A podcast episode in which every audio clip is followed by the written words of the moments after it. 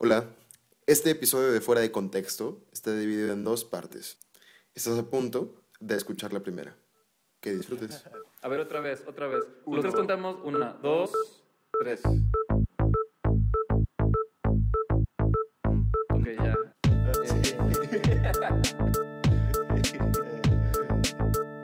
Hola, mi nombre es Miguel Melgarejo Y yo soy José de Lao. y en este programa sacamos el diseño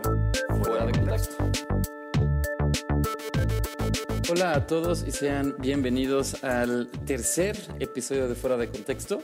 Mi nombre es José de la O. Y yo soy Miguel Melgarejo. Y para empezar este tercer episodio, queremos contarles una historia personal eh, de cuando estábamos Miguel y yo arrancando el podcast. Cuando, justo cuando regresé de Holanda, regresé a México, eh, regresé con una lista de, de cosas que tenía que hacer. Eh, y entre ellas estaba, bueno, pues la, la cortinilla de musical para el programa. Nosotros no queríamos utilizar una canción ya existente, queríamos tener nuestra propia canción. Entonces me ofrecí a hacer algo. Yo, yo tengo un poquito de experiencia haciendo música y pues dije, ah, pues es mi momento, ¿no? Entonces agarré mi guitarra. Aquí tengo mi guitarra. Y en esa época eh, tenía tres acordes en la cabeza que no dejaba de tocar. Este es uno, el- sería, creo que es re menor. Luego, esta nota que no me acuerdo cómo se llama, pero es con estos deditos arriba y, y este abajo. Es la José, para que veas que sí le sé. Es la, efectivamente, Miguel. Y la otra nota, re mayor. Y entonces yo estaba tocando estas notas, ¿no? Eh, en mi tiempo libre.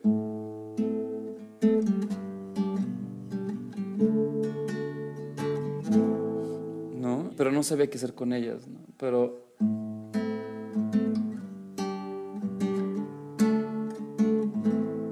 Y, me puse a pensar, bueno, pues igual pueden servir para, para el podcast. Entonces empecé a jugar, ¿no?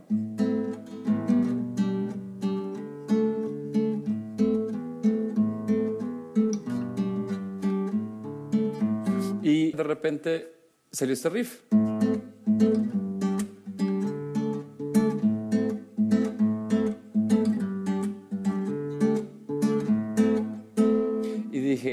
Pues yo creo que por aquí va, es repetitivo, se puede lupear, puedo, puedo pegarlo por mucho tiempo. Y, eh, y entonces lo decidí grabar.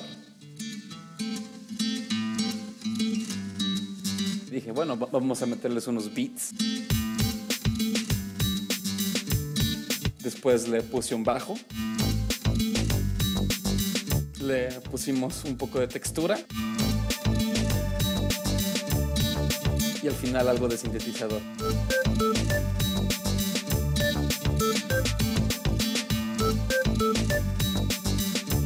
Y ¡pum! Ya tenemos nuestra cortinilla. Yo emocionadísimo voy con Miguel, se le enseño, se la mando por WeTransfer. comercial no ha sido patrocinado por nadie. Y le digo, Miguel, chécate esto, ¿verdad? ¿Y qué fue lo que pasó, Miguel? Pues me pasaste la canción, yo la escuché emocionado, hasta que se la enseñé a una amiga y me dijo, oye, se me hace que se parece a algo que yo ya he escuchado. This is Design Matters with Debbie Millman from DesignObserver.com. Y ahí fue donde yo pensé, ajá, José se pirateó la canción. Uh, fusilaron las rolas. No, Miguel, la verdad, la verdad es que no me la fusilé, te lo, te lo prometo. Es más, yo creo que había escuchado muy poco Design Matters. O sea, sí lo había escuchado, pero no tanto, como para yo estar conscientemente de que ay, me estoy fusilando una canción, ¿no? Me- si, si- si- si me la fusiló, no, no lo sé. Tal vez sí, pero lo hice inconscientemente. Yo no, me, me fusilé sin darme cuenta. This is Design Matters with Debbie Millman from DesignObserver.com. Bueno, ¿por qué estamos contando esta historia tan triste? Parte de la, de, de la razón que hacemos este podcast es que queremos ser lo más honesto con ustedes, ¿no? Y sinceramente, no es la primera vez que esto ha pasado. Por ejemplo, si alguien tuvo una banda de, de rock o lo que sea, eh, es normal que de repente se te ocurra un riff y te, da, y te dice tu amigo, oye, ese lo tocaba otra banda. Es normal. Y lo mismo pasa con el diseño. Sin darte cuenta empiezas a, copiar ideas. Tal vez tu cerebro lo que quiere hacer es resolver ese problema. Pero ¿es verdad esto? Por eso decidimos irle a preguntar a alguien que creo que nos puede responder exactamente qué es lo que está pasando. Claro, yo soy Oscar Ricardo Galicia Castillo, soy eh, profesor investigador de la Universidad Iberoamericana, responsable del Laboratorio de Neurociencias de eh, Investigación en Neurociencias. Contactamos al profesor Oscar y, y, y le expliqué exactamente lo que había pasado, si de veras es común y qué es lo que pasa en mi cerebro cuando suceden ese tipo de cosas. Y su respuesta, sinceramente, me tranquilizó un poquito. Sí, de hecho es un mecanismo súper normal. Gran parte de la información que tenemos de manera cotidiana, mucha de ella es almacenada y a la mayoría de ella no recurrimos hasta que la necesitamos. Lo sabía. Sabía que había algo por ahí. Ya ves, Miguel, no es que yo me esté fusilando ideas, es que así es como funciona mi cerebro. A ver, te voy siguiendo, el profe suena súper interesante, pero yo todavía no te compro la historia, ¿eh? Tú tienes una gran cantidad de recuerdos, pero no por eso estás recordándolos todos los días, ¿no? Entonces tenemos una gran cantidad de información en el, el cerebro que normalmente no somos conscientes de ella hasta que lo utilizamos, ¿no? Es muy recurrente que incluso perdamos datos referenciales con respecto a las memorias que tenemos. Al final lo que el cerebro busca eh, solucionar ese problema, ese momento eureka de que, uy, uy, ya lo solucioné esto, ¿no? Sí, mira, esto ha, sido estudiado desde los años 50, la psicología cognitiva. Eh, y sí, tal cual como bien lo dices, el momento eureka es justo ese momento en donde encontramos la solución al problema. Ha sido estudiado de manera muy, muy este, importante porque es quizá una parte característica de la forma de solucionar problemas de los seres humanos. Nuestro cerebro está diseñado para resolver problemas. Esto es, eso es lo que hacemos de manera cotidiana. Nuestros, nuestros problemas durante cerca de 100.000 años fueron cómo sobrevivir, ¿sí? cómo conseguir alimento, cómo reproducirnos, cómo conseguir que no nos mataran. Y nuestro cerebro sigue haciendo esa función antigua de resolver problemas. Pero no, la naturaleza de nuestros problemas ahora es diferente. Como ¿Cómo le hago para este, unir, no sé, un, un, video con una música o con una actividad o con un movimiento, bla, bla, bla? ¿Sí? ¿Cómo los junto? ¿Sí? Hay una parte del cerebro que se dedica a eso, que es esta parte frontal, que se llama, de hecho, así, corteza prefrontal. La corteza prefrontal está básicamente atrás de tu frente. Que es la que trata de pensar o de idear la solución a los problemas a partir de toda la información que le llega de todo el cerebro. Haz de cuenta que todo el cerebro se comunica con la corteza, todo, absolutamente todo el cerebro, y le dice, maestro, esta es toda la información que tiene, soluciona tu bronca con esto. A veces no es suficiente, y la corteza dice, no, no es suficiente, tengo que encontrar algo más, y se pone a buscar cosas, ¿no? Y ahí anda buscando.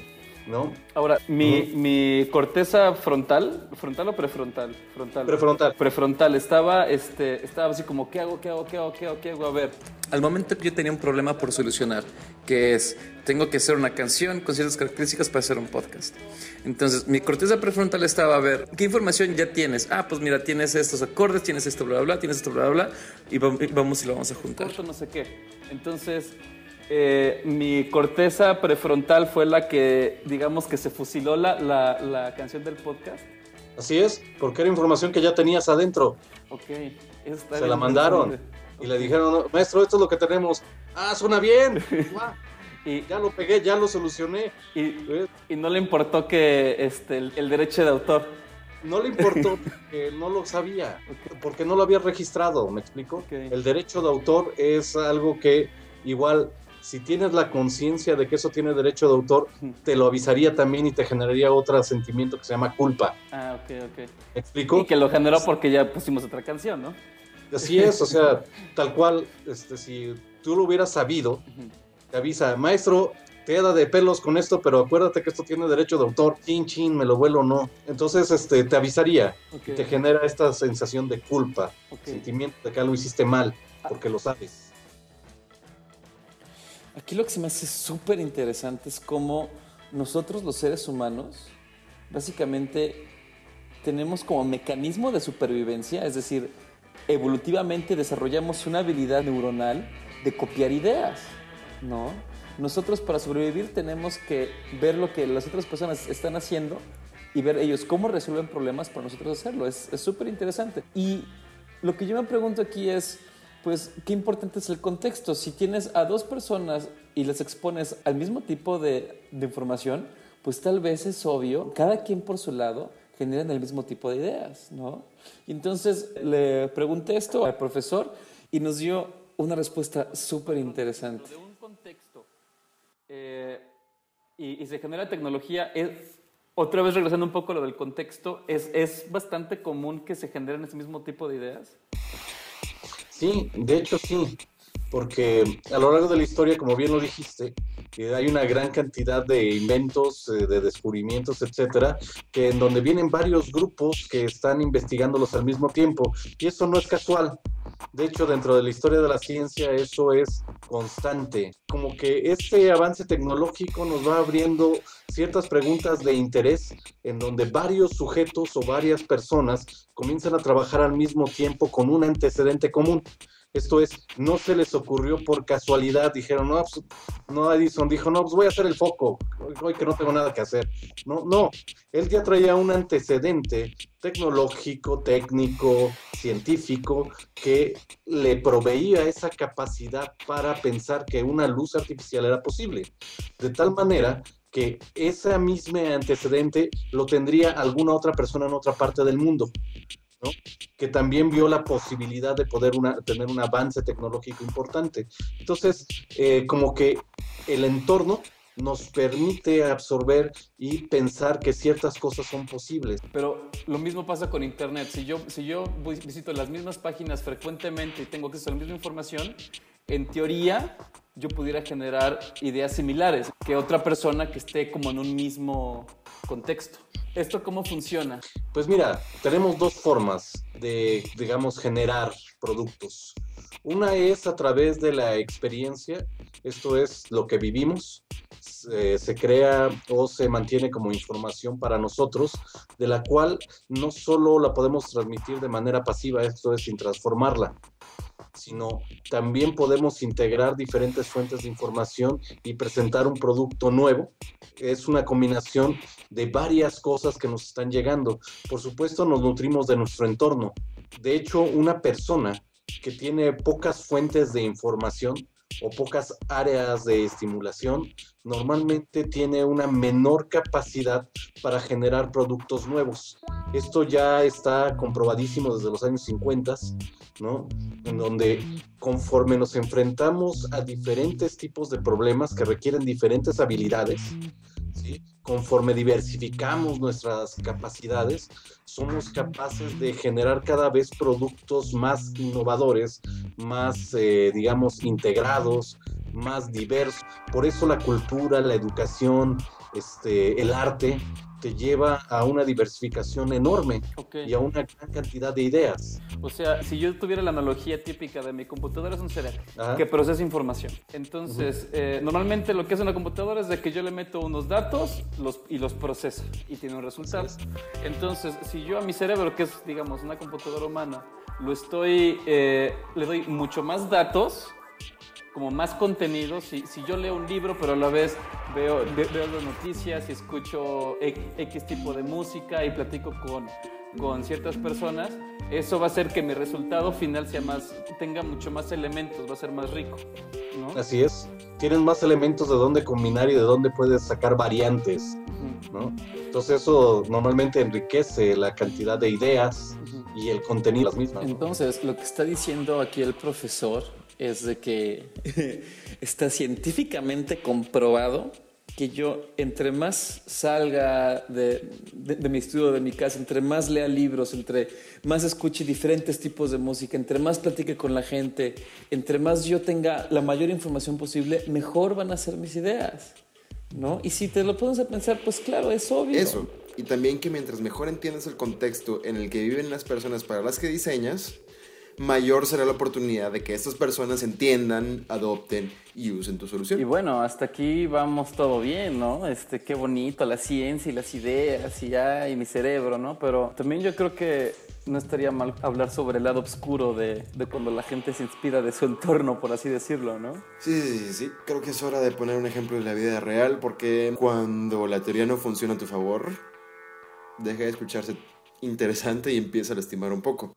¿Qué te parece, José, si le prestamos el micrófono a Paula Colchero y José Subero para que nos platiquen cómo las ideas cambian de propietario a veces sin pedir permiso o dar las gracias y para no volver a sus autores jamás?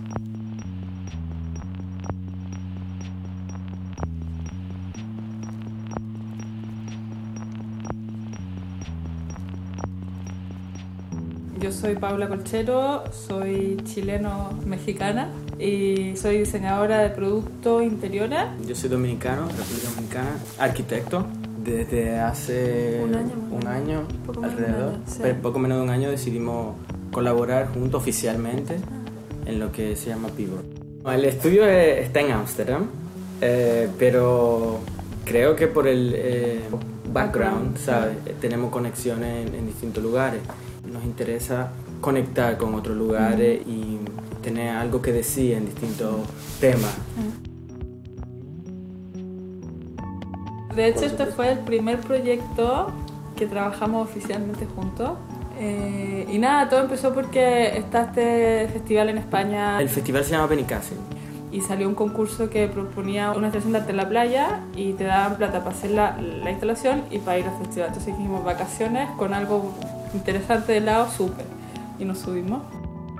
La idea era crear, eh, cavar en la arena o hacer estas instalaciones como una trinchera y con utilizando todo, todo- todo la- como el lenguaje militar, pero cambiando de color y todo eso, como de camuflaje, eh, sacos de arena eh, y el asunto Ese era- era como el juego. Y era, el final era como, porque el festival es como concierto fuerte, así hasta la noche, tarde, tarde, y al otro día la gente está, lo único que era una sombra y echarse en la playa, entonces se creaban como este hoyo con esta red de camuflaje y la gente se metía debajo como un chill out. así. Claro. Esa era la idea.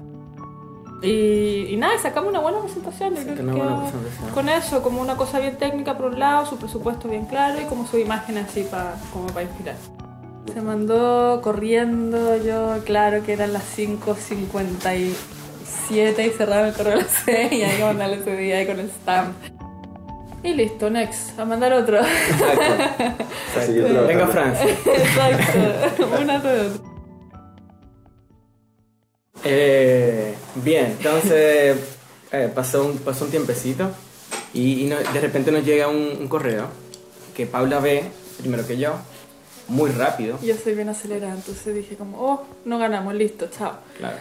Y después José. Y entonces a mí me yo soy el que lee, entonces me toca, me toca ese, esa tarea. Y yo, yo reviso el correo digo, bueno, bueno, qué pena que no, no ganamos, pero, pero wow, igual tengo curiosidad de ver, ¿Quién tú sabes, qué tipo de proyecto, qué- quién, quién ganó. Pues bueno, voy viendo proyectos uno por uno y ahí veo un proyecto que se llama... eh, ¿Cómo se llamaba? Lo- Love, Love Trenches. Trenches.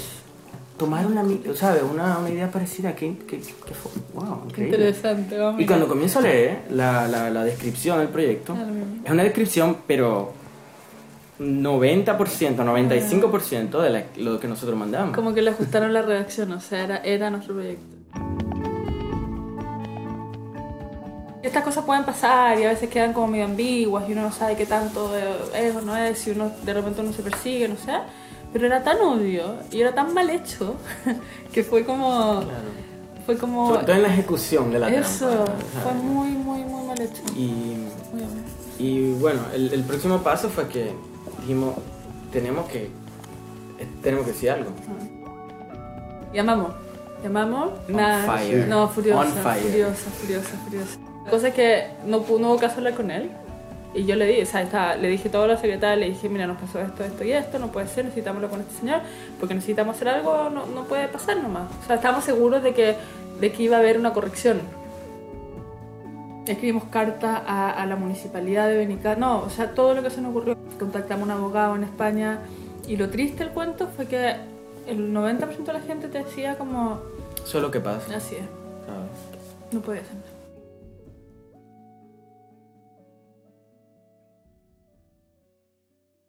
Eventualmente, José y Paula lograron ponerse en contacto con el comisario de arte del concurso, quien les dijo, entre otras cosas, que la otra idea había llegado más temprano a su correo, y ese fue el criterio de elección en ese momento para ellos. José y Paola intentaron varias cosas más por su lado. Abrieron una página en Facebook y hasta dialogaron con algunos de los otros artistas participantes. Sin embargo, nunca recibieron pruebas tangibles de la existencia real de este, de este otro proyecto. Y al fin, había tan pocas reglas en los estatutos del concurso que era bien difícil para ellos apelar los resultados. Y yo creo que eso es una de las cosas que, cualquier diseñador, arquitecto o persona que participa en un concurso tiene que eh, cerciorarse de que las reglas estén bastante definidas, quién es el jurado, quiénes son los que toman la decisión, eh, y si hay una decisión, cómo se apela a esa decisión. Sí. Ese tipo de cosas tienen que estar claras en un concurso.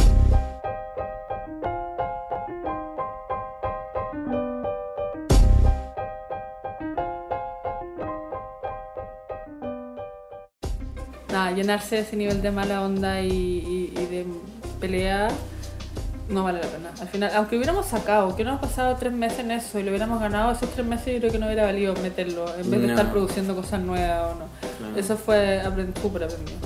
No, fue un proceso súper intenso y, más que todo eh, eh, que no que nos trajo mucho, mu- con mucha mala energía. O sea, súper. y, y la verdad es que no, no, no vale la pena. Al final, está bien, es verdad que, que si uno va a ver un abogado y tiene una patente, te la puede defender y todo, pero de nuevo es como, como ¿qué, qué, qué tanto realmente uno va a, a lanzarse así a defender una cosa que quizás te copiaron y que al final da la impresión que la gente que de la mejor manera que defiende las cosas es súper publicándolo, que es su idea. Me da la impresión que esa es la forma más... Es como el que más grita es el, el que se le lleva. eso. Y, y mostrar siempre un riesgo, Claro. pero tienes que mostrar. Claro. Ah. Y, y- es como que, No. ¿sabes? El, el gritarlo le da una validez. Ah. Como la gente lo conoce, como que ese es tu pro- el Ah. proyecto, este es tu idea. Y claro que hay personas que tienen idea al mismo tiempo, ¿no? Eso, eso va a pasar. Pero sí apurarse, si uno tiene una idea y la hace, publicar rápido, tirar en todos lados, como, como armarle, armar como un boss al lado de eso para que el nombre de uno se asocie con, con el proyecto. Y eso ya yo creo que lo, lo más que uno puede hacer. Sí.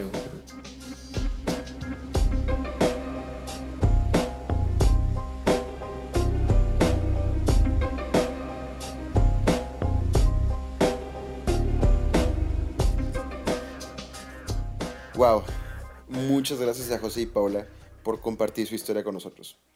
Afortunadamente para ellos, no todo acaba ahí. Ok, ahora vamos al lado positivo de la historia. Aplicaron lo que aprendieron de esta experiencia en un nuevo concurso. Esta vez para el Futuro Textiles del CETI, Que es un centro europeo de desarrollo textil. en donde ganaron el primer lugar con Loop. Una silla que, que se crea con el peso de la persona cuando, cuando se sienta. Es muy simple. Tomamos una, una tira de tela y esta tira de tela nosotros la pasamos por un anillo varias veces. Le hacemos algunos... Pueden encontrar fotos de ese proyecto en fuera de contexto.mx o directamente en la página de Pivot. www.thisispivot.com Actualmente, José y Paula se encuentran terminando los últimos detalles para poder procesar la patente y comercializar el producto. Con suerte, se verá en algunas calles de Francia y si tienen todavía más suerte, quizás en algún parque cerca de tu casa.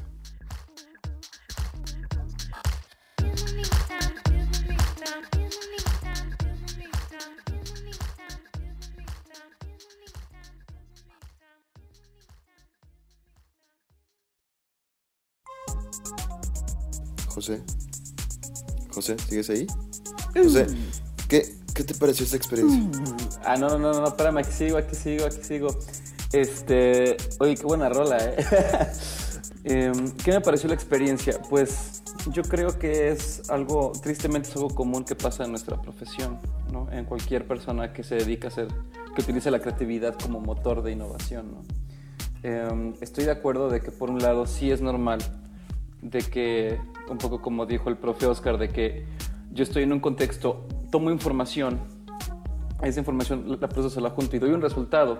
Y si ese resultado es similar a otros resultados de que, ya de que existen al mismo tiempo, bueno, pues tal vez tu idea no es tan increíble como tú pensabas. Pero otra cosa es cuando descaradamente se hacen un concurso para robarse ideas. Se me hace algo súper, eh, ¿cómo se dice lo contrario de honorable? Deshonroso. súper chafa, ¿no? Que, y ese tipo de prácticas, pues, aparte que nos perjudican a todos, pues detienen la innovación, ¿no? Eso está mal. Está chistoso porque pareciera ser que en ciertos niveles y categorías de ideas, el network, lo grande que es y las personas que están adentro de él, es el que valida y, y al final protege tu idea, ¿no? Sí, ¿no? Y yo creo que algo muy importante de lo que dijo Paula es el, el clávate en producir, ¿no? O sea, si, si ves que si tienes una idea buena y, y está refinada, pues hay que hacerla bien y hay que sacarla y hay que compartirla para que tú seas el primero que la haces. ¿no? Sí, o sea, ta- tampoco eso no significa que las patentes y los diferentes métodos de protección no sirvan para nada. Significa quizás que unos son más útiles para ciertas cosas que para otras. El mundo de las ideas y su protección es bien grande e interesante. Por eso decidimos partir este episodio en dos. Efectivamente, Miguel. En el siguiente capítulo vamos a tratar de responder algunas preguntas muy interesantes como ¿de veras sirve el yo enviarme por correo certificado a mí mismo una idea que he tenido para que se registre la, la fecha en la que yo lo produje? Así es, y para que se den una idea, en la siguiente parte de Copy Paste podrán escuchar otra historia bien interesante acerca del robo de ideas But of course, most of me was quite uh, surprised by the fact that, that one of the, because it was one of the world's biggest uh, advertising agencies who, who copied the project. y también podrán escuchar la opinión y consejos de uno de los encargados de proteger la propiedad intelectual de una de las universidades holandesas más importantes del Because if mundo. you develop a concept, if you develop a technology, and you know how to protect it, then you can start selling um, uh, licenses to companies, and that gives you the basis to do your own, to do the work that you really love to do. No dejen de visitar nuestra página web que es www.fueradecontexto.mx o nuestro SoundCloud, nos pueden encontrar como FDC Pod o en iTunes para suscribirse a nuestro podcast y escuchar la segunda parte de Copy Paste. Por otro lado, también quisiera darle muchísimas gracias a Juan Sánchez Brito y a Guadalupe Díaz Silva de la Dirección General de Comunicación Social de la Universidad Nacional Autónoma de México por habernos puesto en contacto con el profesor Oscar Galicia.